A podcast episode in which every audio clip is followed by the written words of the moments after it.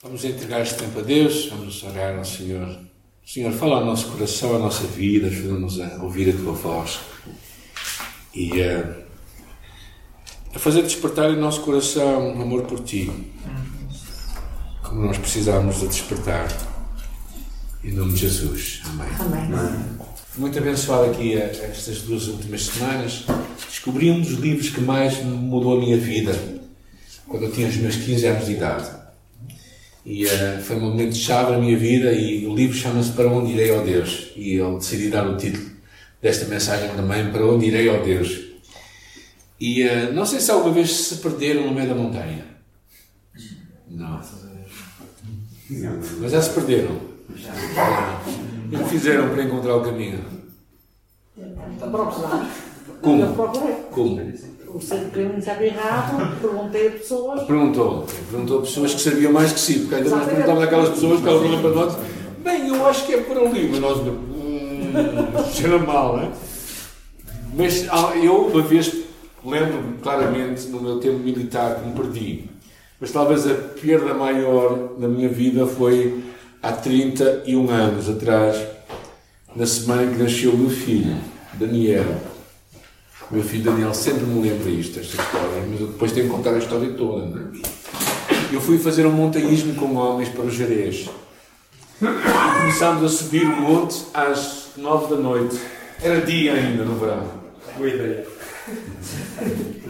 Mas claro que, com a noite a chegar, era-nos dito que o caminho dos pastores era feito com pedrinhas umas em cima das outras. Não é? é assim o caminho dos pastores lá no Jerez, eles dizem que fazem. Não é? Só que ao meio da noite, quando vem a noite, tu vês pedras por todo lado.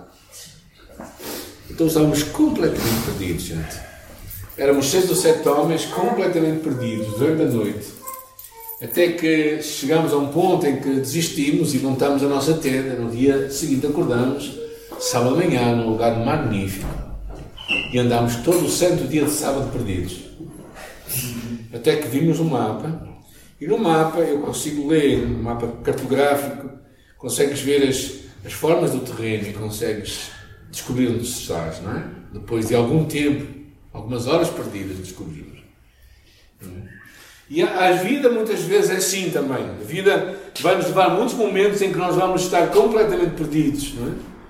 Uh, e o que eu queria hoje falar é um pouco acerca disto. Não é? É, talvez vai parecer uma mensagem um pouco uh, difícil de nós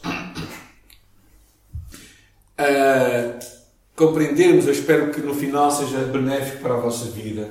Porque uma das coisas que eu descubro é que, é que o melhor que tu e eu podemos ter é descobrir o que Deus tem para nós, a vontade de Deus. Para onde é que tu queres que eu vá, Senhor? Ao lermos a Escritura, nós descobrimos muitas vezes homens na Escritura que buscavam a Deus. E a dois dos salmos, alguém pode ler os salmos, está aí, o primeiro salmo. Ensina-me a fazer a tua vontade, pois és o meu Deus. O teu Espírito é bom. Guia-me por terra qual. Ensina-me a fazer A tua a tua vontade. Este desejo dele aprender. E o versículo seguinte é muito mais é é interessante. Deleite-me em fazer a tua vontade. O que é que é deleite-me? Tenho prazer em fazer a tua vontade. Oh meu Deus, a tua lei está dentro do meu coração. O desejo deste homem era uma paixão por viver o que Deus tinha para ele. Agora, não sei o que vocês pensam, mas às vezes a vontade de Deus parece ser uma coisa que não é muito agradável. Parece uma imposição de Deus, parece como se Deus fosse quase um desmancha prazeres, particularmente para os jovens, não é?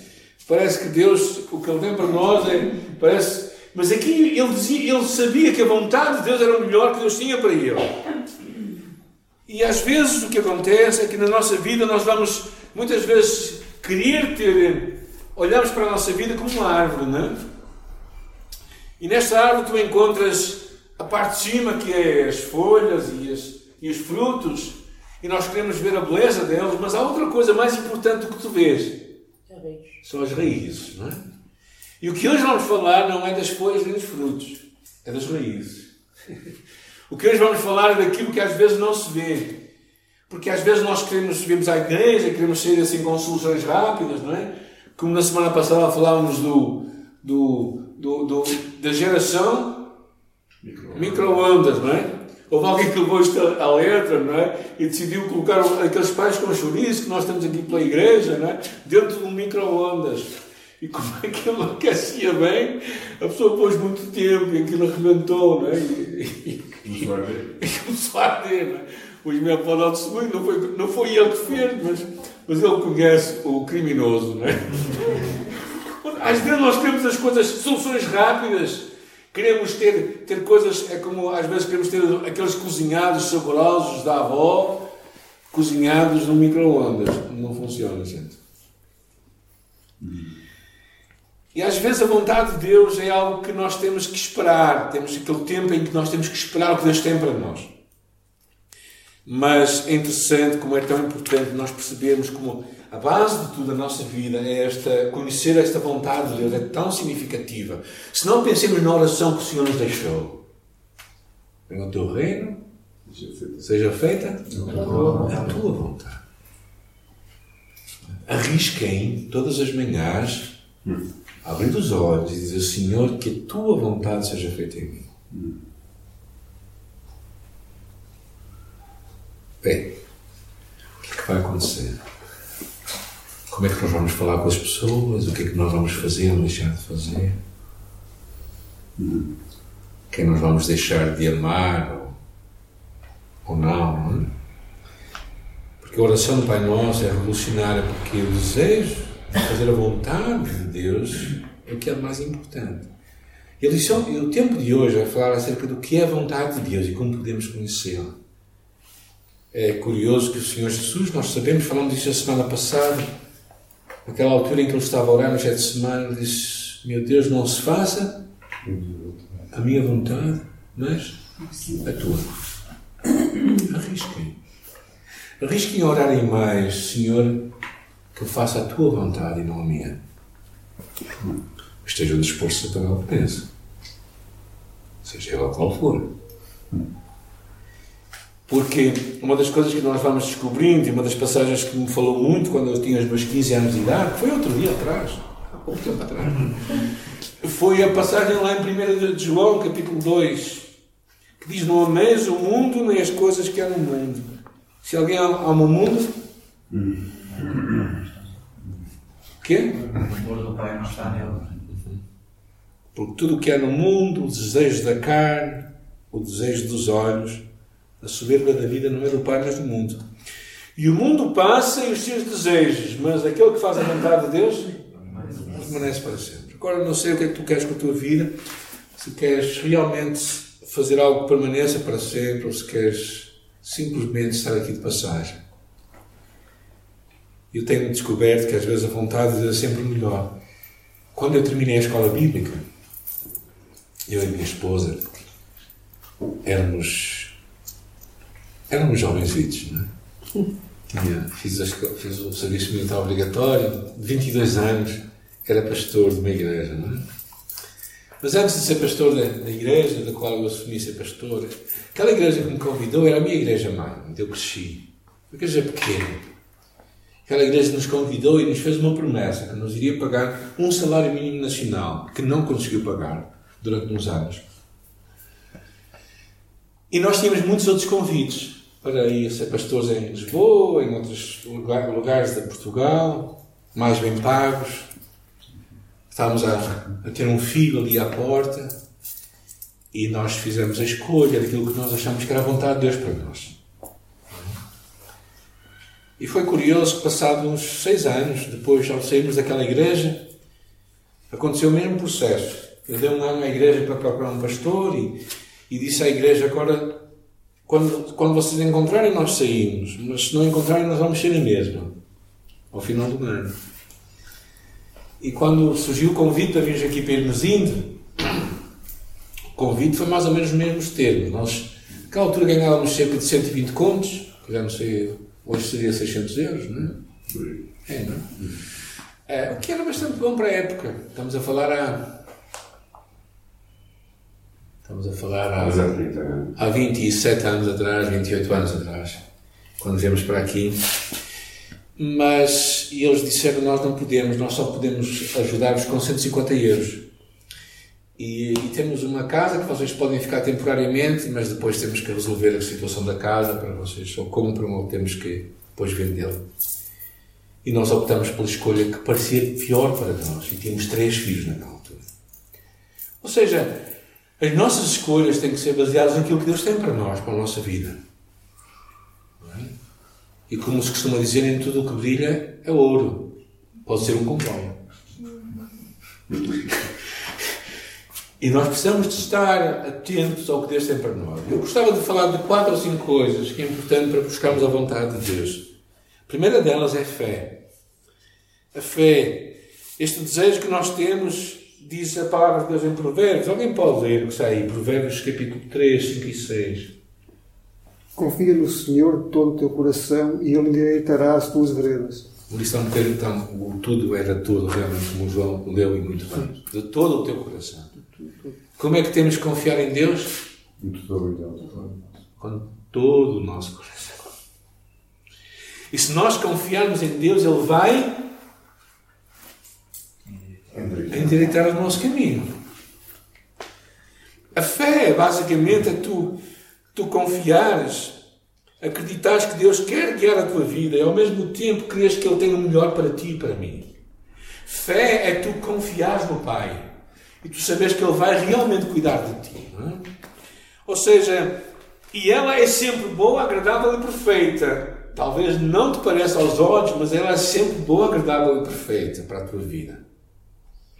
Mas tu tens que dar um passo de fé, de confiança em Deus, uma, uma confiança em que Deus tem realmente o melhor para ti. Eu vejo muito isto num relacionamento que uma criança tem com a sua mãe em particular. Não é? Quando a criança está agitada e quando há qualquer coisa, qualquer pessoa pega nela, mas quando ela vai para os braços da mãe, a mãe consegue acalmá-la.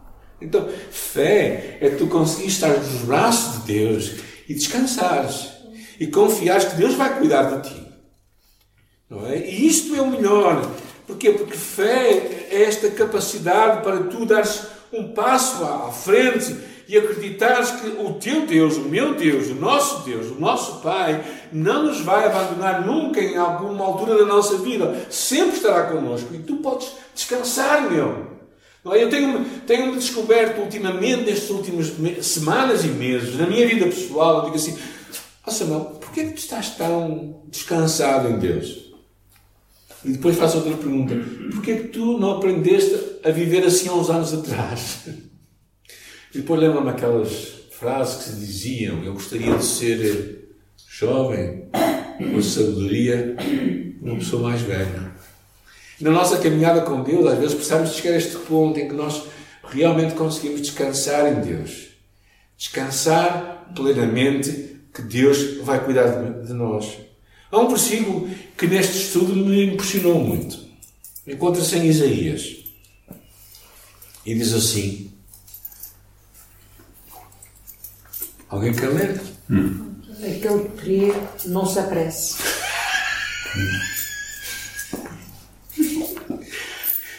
Se tu e eu cremos em Jesus, não vivamos agitados.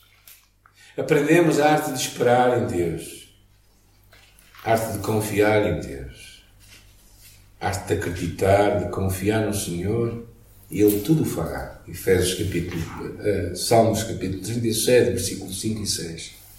Entrega o teu caminho ao Senhor, confia nele e o mais Ele fará. Acreditar, ficarmos não impacientes na nossa caminhada com Deus, ficarmos descansados em Deus. Por que não nos apressamos? Porque Deus tem sempre o tempo certo. O problema é que às vezes nós queremos queremos acelerar processos que Deus tem para a nossa vida. Semana passada falámos de Abraão e Sara. Eles aceleraram o processo de Deus e tiveram mais um filho. Foi Ismael, não é, irmão? Ou seja, eles, eles quiseram acelerar e, claro, meteram os pés pela mão. E há tantas histórias na Bíblia que, que às vezes nós queremos nos apressar. Nunca é bom.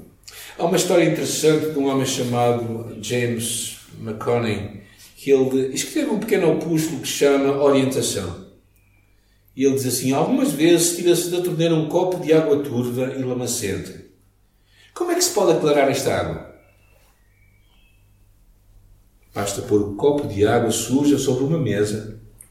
Momento após momento, os sedimentos vão se depositando e no final a água fica limpa. O segredo de tudo é esperarmos. E claro, isto é uma coisa que nós não gostamos muito. Mas o segredo de tudo é nós esperarmos, porque assim, quando nós esperarmos, uh, Deus, aquilo vai se depositar no fundo. E nós também precisamos, a nossa fé precisa de ser esta. Se nós queremos conhecer a vontade de Deus, nós temos que acreditar que Ele tem o melhor para nós. E temos que ser ousados com Deus. Que há um tempo atrás, quando eu estava para comprar este carro, que agora tenho, eu achava que era um bom negócio. Não é? Mas eu, eu pensei assim, falei com Deus e Deus disse-me assim, não, tu só deves oferecer isto. E eu pensei melhor, disse assim, oh Deus, não, tu não sabes nada de mecânica. e eu é que sei. E eu comecei a falar que eu é que sabia o que era melhor, não é? Ou seja, eu comecei a discutir com Deus, a dizer a Deus, e Deus disse: Não, espera, confias em mim ou não confias em mim? Acreditas que se aquilo for para ti, aquilo vai ser teu, ou tu vais-te apressar? Eu sou um bocado apressado. E Deus disse: Acalma-te, confia em mim. E há tantas vezes que nós nos apressamos, é? há tantas alturas em que nós temos que fazer uma escolha, estamos muito agitados e quase sempre as coisas de nossa agitação nunca é bom. Não é verdade? Vocês já descobriram isto, não é? É tipo ir a um restaurante com fome. Já perceberam isto, não é? Normalmente escolhemos sempre o pior restaurante, não é? Quando nós estamos com, em férias, eu e minha família, às vezes quando uh, queremos comer, eu digo assim, ainda vamos cedo. Porque se vamos em cima da hora, nós vamos quase certeza escolher o um restaurante errado.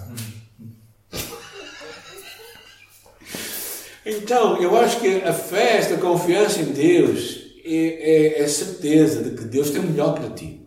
O segundo princípio é um princípio de autodesconfiança. Ou seja, o que é que diz Provérbios capítulo 3? Alguém pode ler? Não te o teu próprio entendimento e ele endireitará as tuas verdades. Veredas, não é? Ele endireitará o teu caminho se tu não te limitares ao teu próprio conhecimento, ao teu próprio entendimento. Não é? Paulo, um poderoso intelectual, ele desconfiava de si mesmo. Não, ele diz: Se alguém entre vós se julgar sábio neste mundo, renuncia à sua sabedoria para ser instruído naquela sabedoria que é verdadeira. Sabe que a sabedoria deste mundo não passa de loucura diante de Deus. A ideia do apóstolo Paulo não é que nós não devemos usar as faculdades que Deus nos deu. Não, nós temos que usá-las. Mas nós não podemos nos limitar a elas. Nós não podemos depender delas. Nós não podemos achar que, que a nossa confiança tem que estar naquilo que nós conseguimos fazer. Quem acredita nisso? Eu acredito, muitas vezes. Muitas vezes eu ajo e só quando Deus não fecha a porta é que eu. Sim, senhor. Eu lembro-me de uma altura em que eu estava com dificuldades com os meus filhos. Com os meus, os meus filhos foram, por acaso, foram miúdos espetaculares. Ah, graças particularmente ao trabalho ah, muito cuidadoso da minha esposa como educadora, diga-se de passagem porque eu não diria o mesmo de mim, que estava, infelizmente, sinto muito ausente em muitas alturas da vida dos meus filhos quando pequenos. Mas, numa dada altura em que eles estavam com muitas dificuldades, estavam a passar uma dificuldade com eles, não é? eu tive que verdadeiramente depender de Deus. Depender de Deus. Ou seja, o que Paulo está-nos a encorajar, o que Provérbios nos encoraja aqui, é nós percebemos que o nosso entendimento é limitado. Para tudo. Por isso é que nós somos comparados como ovelhas e não como cabrios.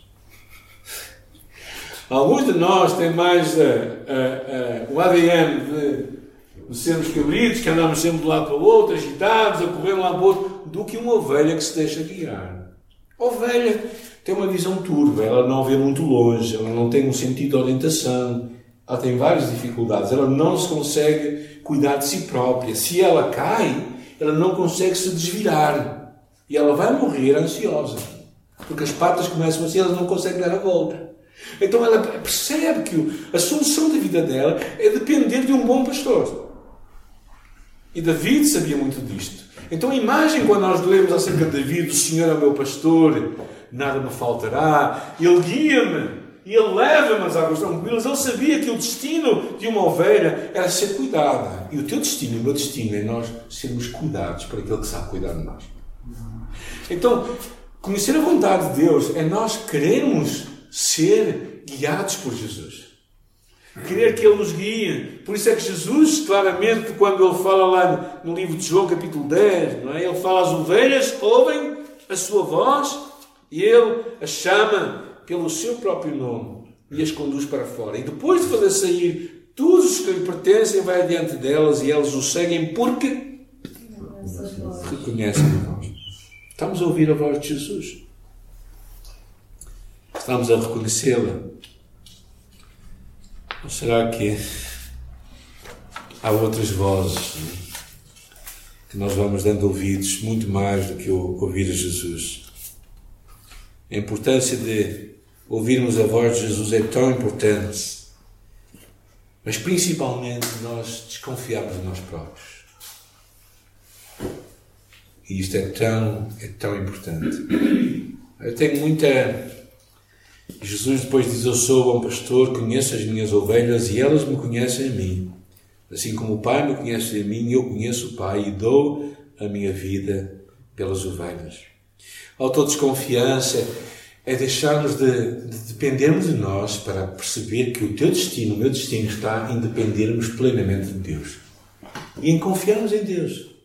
A terceira coisa que eu queria ver convosco é a questão de uma obediência total. Alguém pode ler Provérbios 3,6 que está aí? Reconhece-o em todos os teus caminhos e não endireitarás Reconhece-o em todos os teus caminhos. Não, isto não, isto, isto não. Eu já sou uma pessoa adulta, tenho, tenho que fazer as minhas escolhas, eu sei o que devo fazer, as escolhas que devo tomar.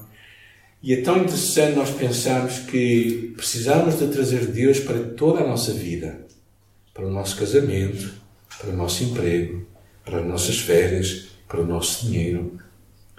Ou seja, precisamos trazer Deus para toda a nossa vida, em todas as alturas da nossa vida. Ou seja, obedecer a Deus em tudo, se nós queremos cumprir a vontade de Deus, nós temos que ter este desejo de uma obediência total. Eu diria mesmo como que uma obediência cega, como a história de um jovem de 15 anos, cego de nascença, que pilotou e aterrissou um avião com toda a segurança. E sabem porquê? Porque ele ouviu a voz de alguém que ao seu lado que lhe dizia para ele fazer tudo e ele obedeceu em todas as coisas. Quando enfrentamos problemas na vida, precisamos de depender e de ouvir, de obedecer em tudo a Deus. Ou seja, por exemplo, o que a Bíblia fala para nós, em tudo dai graças, porque esta é vontade de Deus para em Cristo Jesus, nosso Senhor. Ou outra palavra que diz assim, que nós amemos o nosso próximo. Quem tem pessoas de quem não gosta na vizinhança? Eu tenho. Alguém mais? Ok, alguns têm. Pronto, então, nós não temos que gostar das pessoas. Nós temos que amá-las. Porque gostar é um gosto. Amar é uma escolha. Então, eu tenho uns vizinhos que gostam de dar música a toda a gente. E eu não gosto muito do tipo de música que eles gostam. Pronto, estamos um bocadinho ao lado, não é? E na verdade, por várias coisas, aqueles vizinhos não me. Não, não é das pessoas que eu mais gosto, para ser muito honesto. Mas eu tenho de amá-los. Então, eu aprendi que obedecer totalmente a Deus é amar toda a gente, mesmo que não goste delas.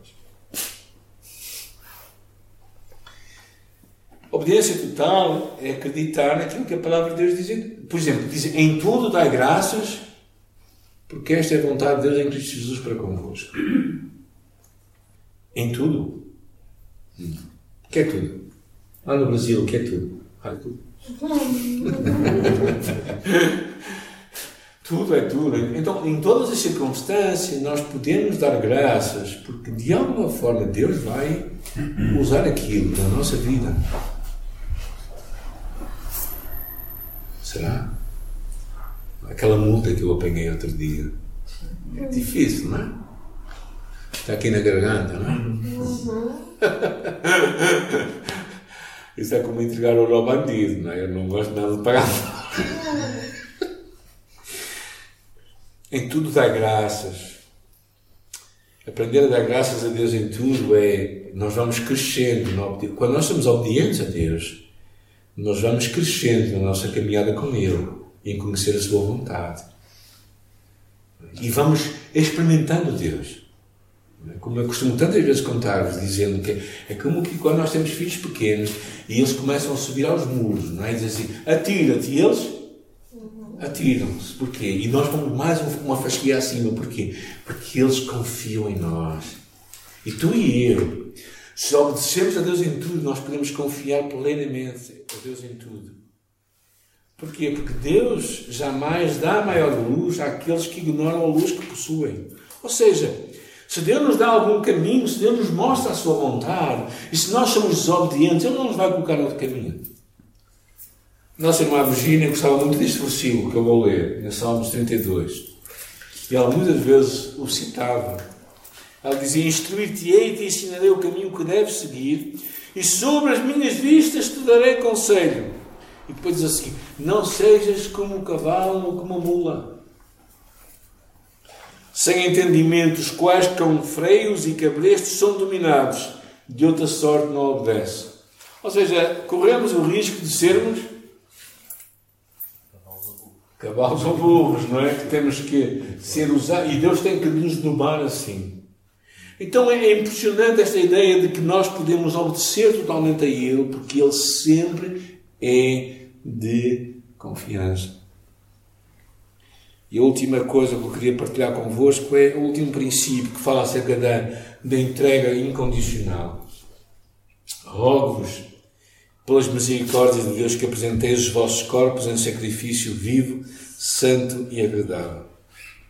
O Novo Testamento fala desta expressão de nós voluntariamente sermos escravos de Jesus. Voluntariamente. Reconhecermos que nós somos escravos. Significa que o nosso tempo não é nosso.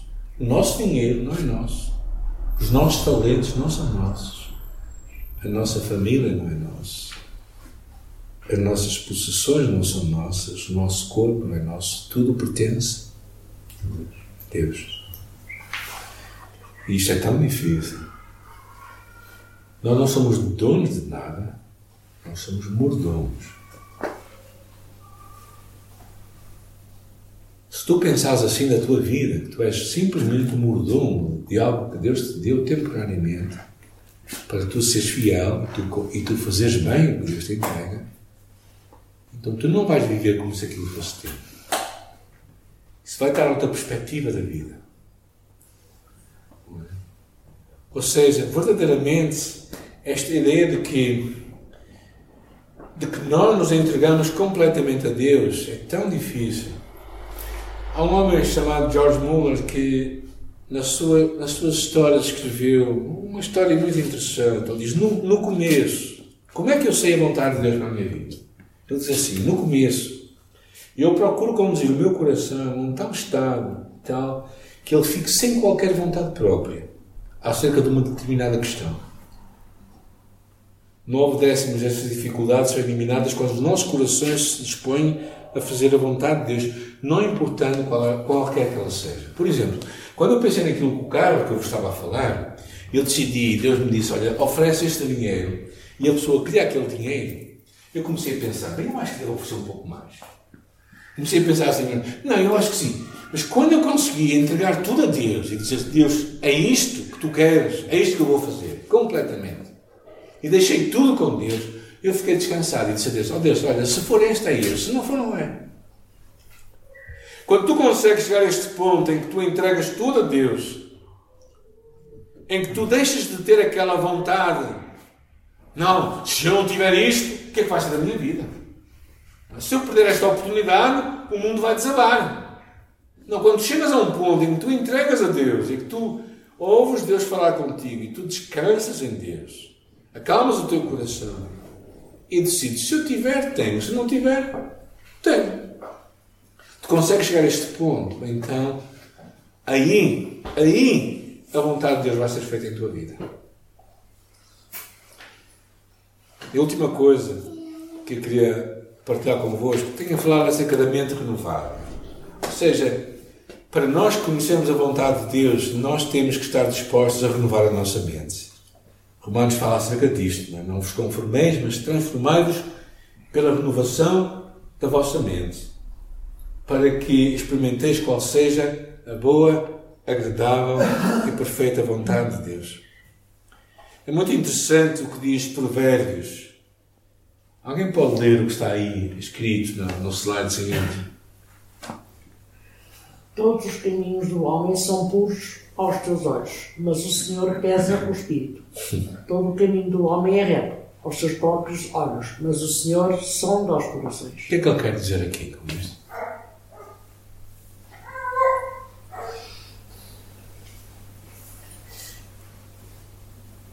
O que é que ele quererá dizer com esta passagem? Para o homem é tudo válido. Ele acha que está sempre bem, não é? E o que é que acontece com Deus? Deus vai mais longe. E é isto que nós precisamos. Para conhecer a vontade de Deus, nós precisamos de acreditar que Ele vai nos levar mais longe e melhor, a um melhor lugar. Ele vai nos levar a um ponto em que a nossa mente vai ser renovada para pensarmos como Ele quer que nós pensemos e não como nós queremos pensar. E todos nós nos lembramos quando éramos mais jovens, certo? Quando nós discutíamos com os mais velhos e dizíamos: Não, eu é que sei, tu, tu és um velho. E as pessoas mais velhas diziam assim: Pois, para onde tu, onde tu estás, eu já passei há muito tempo atrás, eu sei onde é que tu vais chegar. Então, o que nós temos que aprender com Deus é perceber que Ele é mais velho que nós. Que o seu caminho é o caminho que Ele já passou e que Ele sabe que vai ser o melhor para nós. E quando nós aprendemos a renovar a nossa mente, quando nós permitimos que Deus fale ao nosso coração, quando nós o buscamos com toda a nossa alma, quando nós desejamos a Sua vontade, quando nós percebemos que verdadeiramente Ele é o nosso Pai, que quer o melhor para nós, e nós podemos plenamente confiar nele, então nós ficamos descansados. A vontade de Deus é boa, agradável e perfeita para nós, mas tu e eu precisamos de dar um passo para a conhecer. E precisamos dar um passo para, para deixar que este Deus traga o melhor para a nossa vida. O que estamos a falar hoje, sabem do que é? Não é das folhas e das flores lá por cima, estamos a falar das raízes. Que é uma vida, de, de, uma vida com Deus. Uma vida com, com Deus que é o que Deus quer ter comigo e contigo. É um relacionamento profundo com Deus, um relacionamento de proximidade, um relacionamento com o Pai que sempre estará ao nosso lado. E eu, de manhã esqueci-me, e de um poema que mudou a minha vida há mais de. há uns 40 anos atrás.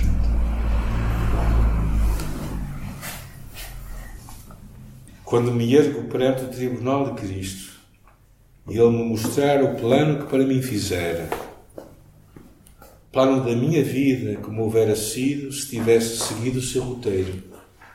E vejo como o bloqueei aqui e o entravei ali. E não queria ceder às minhas vontades. Haverá tristeza nos olhos do Senhor, do Salvador. Tristeza, embora ainda Ele me ame. Ele me queria rico, mas eis que eu sou pobre. Despido de tudo salvo pela sua graça. Enquanto a memória corre como algo perseguindo por caminhos que não posso mais percorrer, o meu coração por pouco se parte, com lágrimas que não posso verter. Cobrirei a minha face com as mãos vazias, inclinarei a minha cabeça sem coroa. Senhor, quanto aos anos que me restam, eu os entrego nas tuas mãos. Toma-me, parte-me, molda-me, segundo o modelo que tu planeaste. Estou certo que todos nós veremos como um flash a nossa vida. perceberemos quantas vezes bloqueamos o que Deus queria fazer em nós. Eu quero ser atento na minha vida, demonstrando fé em Jesus, aprendendo a desconfiar de mim próprio cada vez mais, disposto a cumprir toda a Sua vontade, entregando incondicionalmente a minha vida a Ti, a Ele e finalmente renovando a minha mente. Quando nós fizermos isso, nós realmente vamos conhecer a vontade de Deus, que é boa, agradável e perfeita. Vamos ter vidas mais, mais descansadas em Deus. E por isso que eu gostaria de nós terminarmos, que pudéssemos ficar em pé, se calhar orando em sinal de para recebermos o que Deus tem para nós, podemos abrir as nossas mãos para o alto, para o céu, podemos receber dele tudo o que ele tem para nós, tudo o que ele quer entregar-nos a nós, a sua vontade, que às vezes parece diferente da nossa, mas que é boa, agradável e perfeita. E nós a buscamos e desejamos com todo o nosso coração, como Jesus a desejou, mesmo passando pelo Getsemane. A nossa oração esta tarde, Senhor, é da mesma forma como o teu filho nos ensinou a orar, venha o teu reino, seja feita a tua vontade. Ou como o salmista dizia tanto, ou como eu amo a tua lei, nela medita de dia e de noite. Lâmpada para os meus pés a tua palavra e luz para o meu caminho. Ó oh, Senhor, como eu desejo a tua voz, como eu desejo te ouvir, como eu desejo viver o que tu tens para mim. E as escolhas que eu vou fazer amanhã e na próxima semana sejam sejam elas quais forem, eu quero que tu estejas comigo nessas decisões, nessas escolhas, nesses desejos. Eu quero que tu, Senhor, vás à minha frente, mostrando o caminho certo e que eu não seja teimoso, que eu não bloqueie a tua vontade, que eu não encrave o teu plano mas que eu desejo viver para ti, Senhor. Minha oração, Pai, por mim, nas minhas escolhas no dia da manhã, nas minhas escolhas nesta semana, Senhor, é que eu desejo a tua vontade. E quando, e quando as coisas não vêm depressa, eu que aprenda a descansar em ti, a esperar em ti, a saber que aquele que crê não se apressa porque acreditamos que os teus planos e projetos vão ser cumpridos em nossa vida. Por isso nós os desejamos e os procuramos e os recebemos com gratidão em nome de Jesus. Amém.